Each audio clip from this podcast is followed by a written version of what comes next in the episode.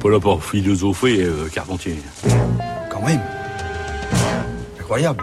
Bonjour Géraldine. Bonjour Adèle, bonjour à toutes et à tous. Aujourd'hui, vous nous parlez de presse féminine. Et oui, en 1974 paraissait pour la première fois un essai sur la manière dont la presse féminine façonne les représentations des femmes. Elle, Marie-Claire, Modes et Travaux, et oui, ou Vogue, Anne-Marie Lugan d'Ardigna, à qui l'on doit cet essai intitulé Femme-Femme sur papier glacé, s'était alors penchée sur près de 250 articles et avait révélé les mécanismes de fabrication de la femme. 45 ans plus tard, si les mœurs et les magazines féminins ont évolué, si les blogs sont nés, cet essai n'en est pas moins parce qu'il interroge les codes qui régulent l'espace médiatique et qu'il soulève cette question, comment se fabriquent les stéréotypes?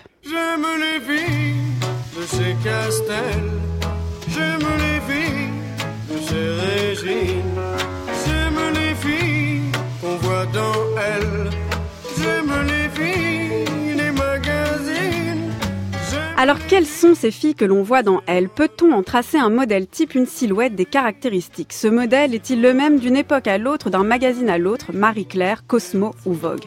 Spontanément, on pourrait répondre non à tout ça. Non, les femmes ne se ressemblent pas, d'une époque et d'un magazine à l'autre. Non, il n'y a pas une femme, mais des femmes.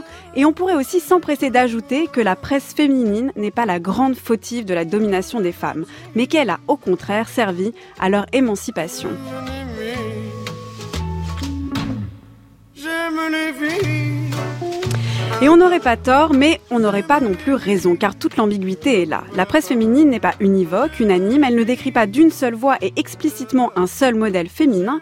Au contraire, et c'est la thèse de ce livre, elle propose, à travers une foule, a priori diverse et pas prescriptive, d'images, de figures, d'éléments de langage, de conseils, de situations, un tableau cohérent et en fait homogène de ce que doit être une femme.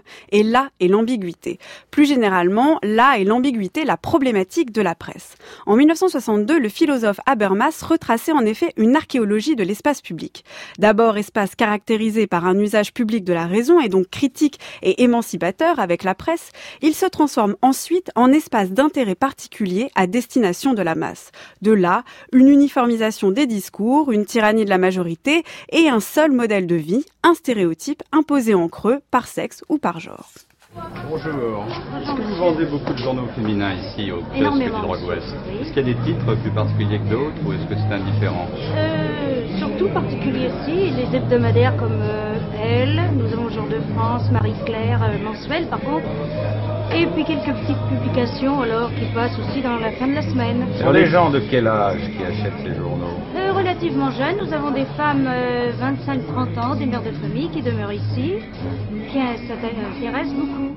Faut-il en vouloir à la presse féminine et à la presse en général, aux fameux médias? Faut-il arrêter de la lire ou les lire en voulant déceler tout ce qui se joue de manière cachée?